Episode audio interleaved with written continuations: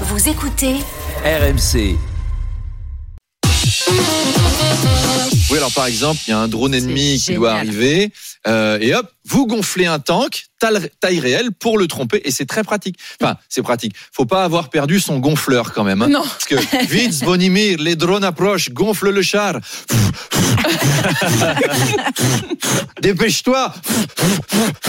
non, mais déjà gonfler une bouée avec la bouche, c'est relou. Alors un char de cette taille-là, peut-être qu'on peut piéger l'ennemi aussi avec des soldats gonflables. Là, les fabricants de poupées gonflables, ils vont voir leur business redécoller d'un coup. C'était ringard depuis les années 80. Alors, d'ailleurs, si vous avez dans votre garage une poupée gonflable, Mm. hein, vous l'avez utilisée une fois, vous avez eu honte de souffler dedans, de lui faire tout ce qu'il y a à lui faire, et ensuite de la laver dans l'évier en la récurant avec une brosse à biberon. Et ben,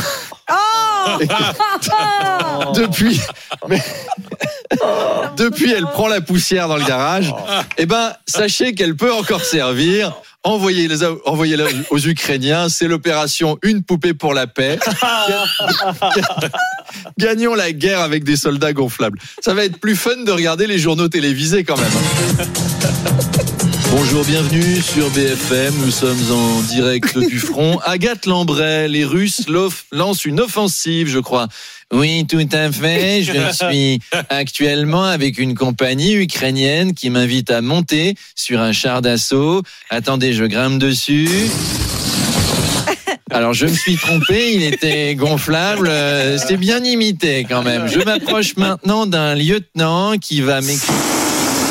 Ah bah, il était gonflable aussi, il s'envole dans tous les sens. Au train où ça va, on va protéger les blindés avec des bouées licornes. Allez, à demain et gros bisous. Gros bisous Arnaud de Manche.